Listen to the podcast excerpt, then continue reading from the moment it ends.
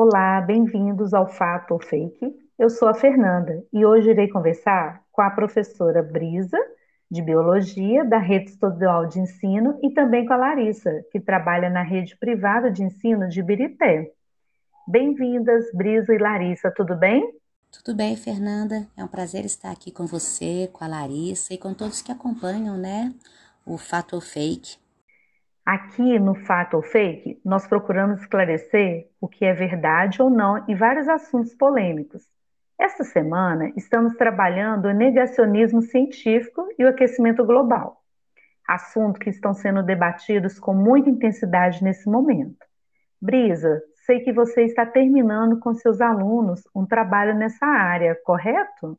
Sim, leciono para alunos do sétimo ano um dos temas abordados é a atmosfera terrestre e os poluentes.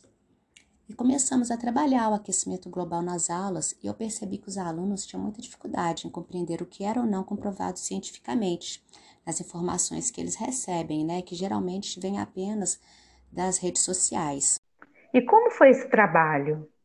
Na primeira parte do trabalho, eu pedi que os alunos selecionassem notícias sobre o tema aquecimento global e essas notícias eram fixadas no nosso mural.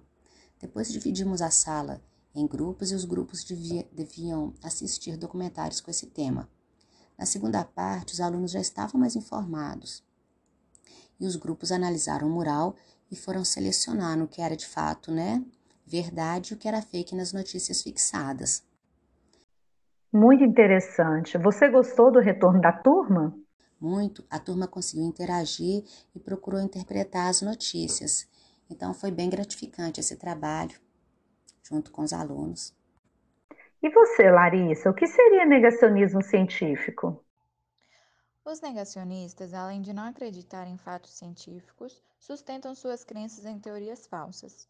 Um bom exemplo disso é a teoria do terraplanismo, uma concepção que acredita que a Terra seja plana.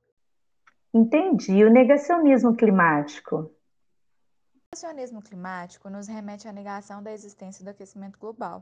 Isso se deve ao aumento da temperatura média do nosso planeta, que tem se intensificado desde o século XIX, com os primeiros acontecimentos relacionados à Revolução Industrial.